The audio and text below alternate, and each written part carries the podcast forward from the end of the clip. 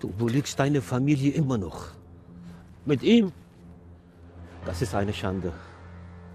Als wir in Syrien lebten, hast du nie gelogen. Seit du dich mit ihm triffst, tust du das. Herr Al-Pascha, wir haben uns nur zufällig getroffen. Glaubst du, ich bin ein Idiot? Dieser Mann lügt mich an. Er bringt dich dazu zu lügen. Er kauft sogar schon Alkohol.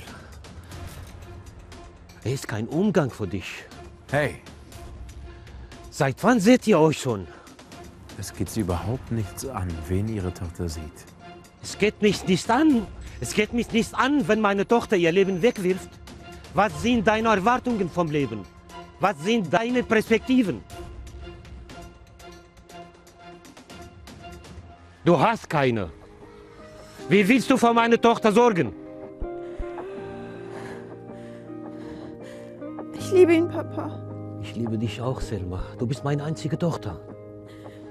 Deshalb verbiete ich dir, ihn zu sehen. Zu deinem eigenen Wohl. Das können Sie nicht. Selma,